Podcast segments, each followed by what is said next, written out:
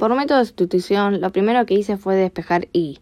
Al hacerlo, mi ecuación quedó como y igual 5 menos 4x. Luego, para empezar a resolver, reemplacé el valor de la otra y con el de mi primera ecuación. Después seguí resolviendo como haría normalmente hasta llegar que el resultado de x es 2. Mi siguiente paso fue agarrar de nuevo mi primera ecuación y reemplazar el valor obtenido de x.